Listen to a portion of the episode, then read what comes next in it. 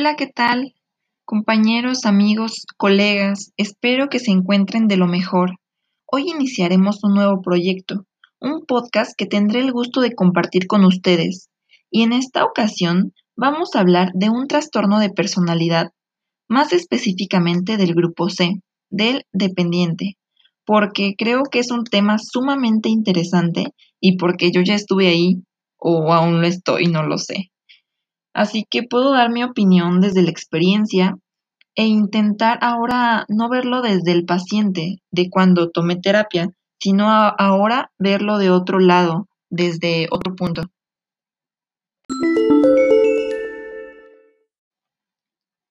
Considero que es muy, muy importante, ya que lo podríamos reconocer desde la entrevista, y es de suma importancia que esté dentro de un reporte clínico, ya que será el parteaguas para un futuro tratamiento, ya sea con un psicólogo o si no se puede tratar ahí, será con un psiquiatra o algún otro especialista.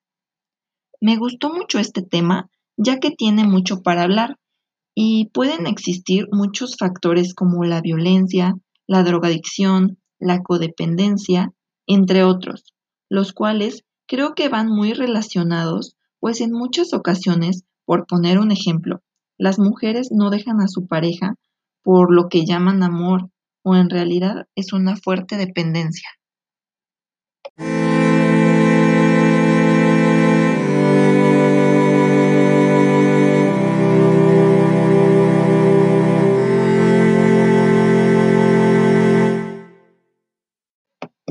Son maltratadas, golpeadas, humilladas y violentadas, solo por mantener al hombre con ellas.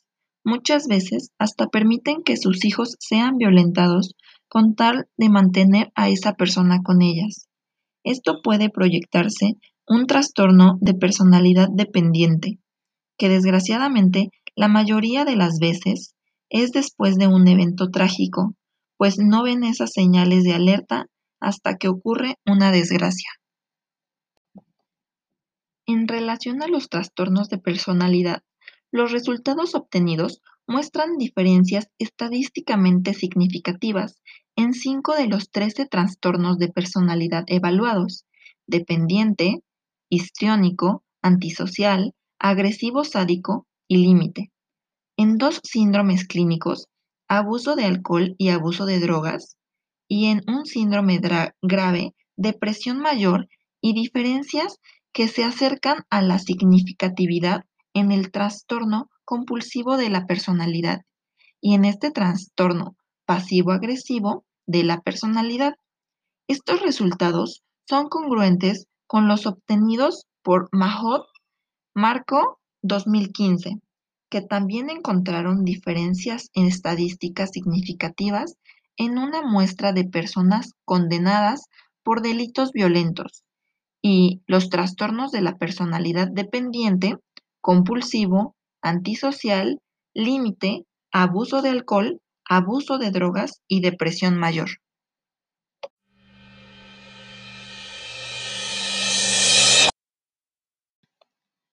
Muchas personas que se encuentran en prisión, desgraciadamente, nunca pudieron ser tratadas de forma psicológica, donde posiblemente pudieron haber sido detectados y tratados algún tipo de trastorno, pero nuestra cultura fomenta muy poco o nada el hecho de asistir a un psicólogo.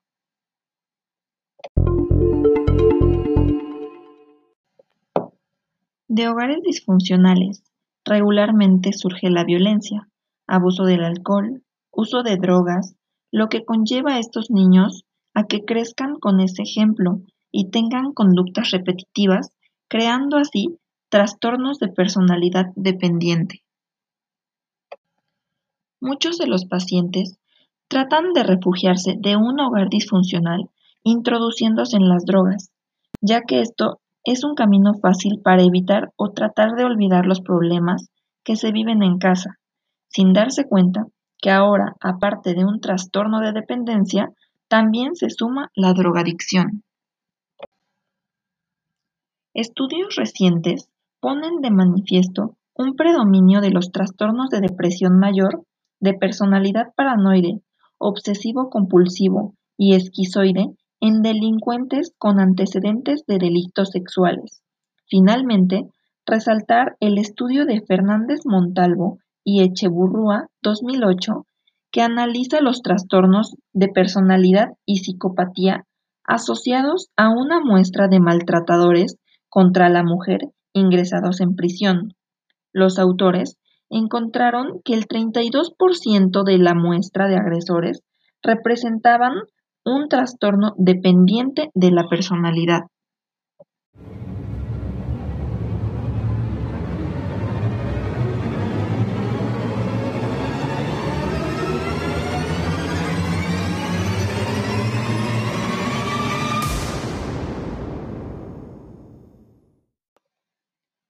En muchas de las ocasiones, la depresión puede ser el motivo por el cual lleve a realizar muchas acciones a los pacientes.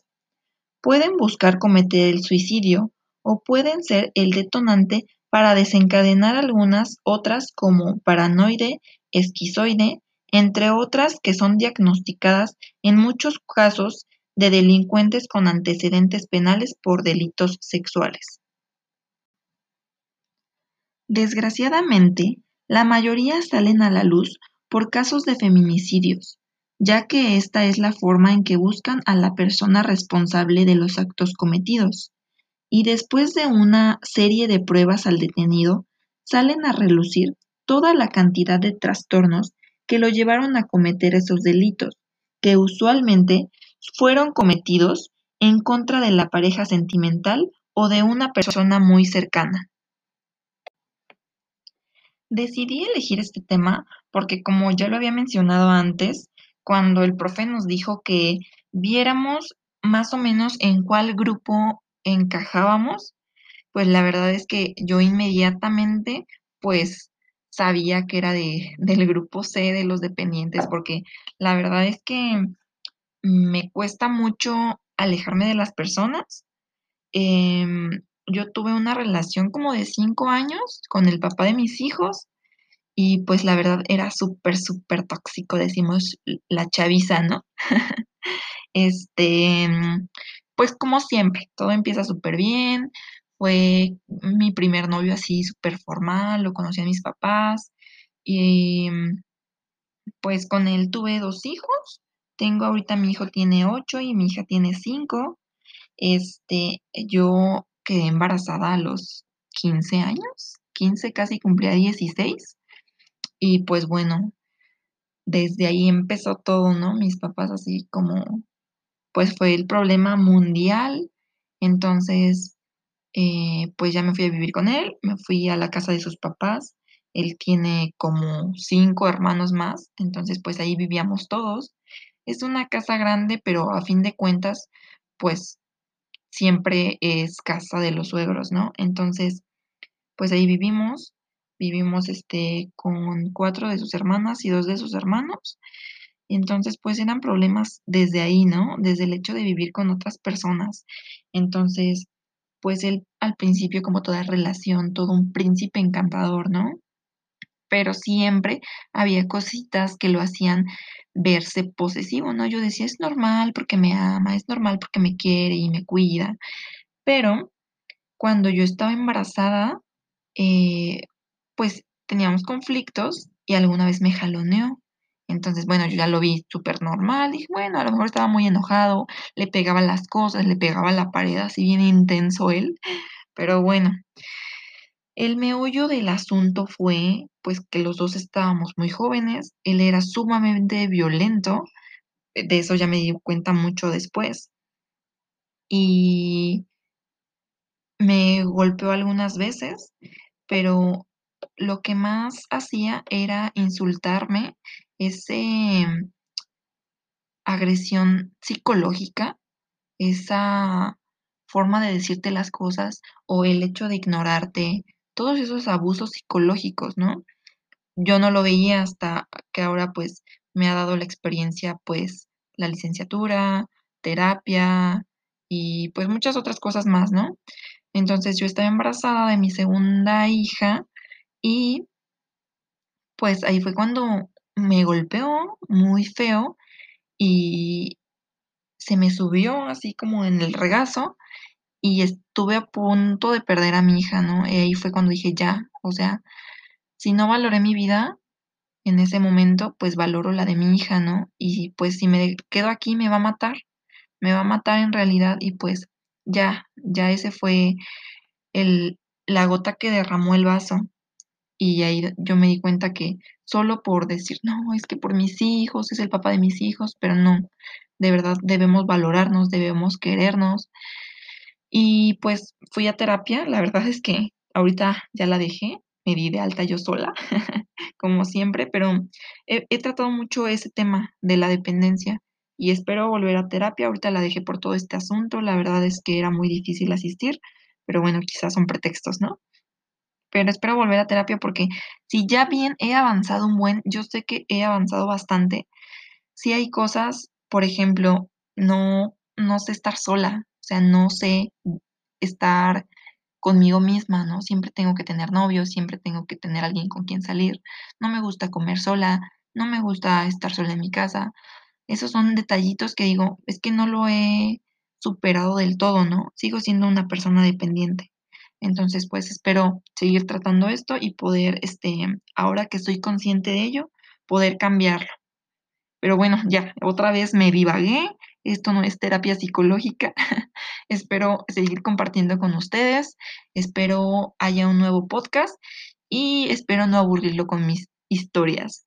Nos vemos, cuídense mucho, los quiero.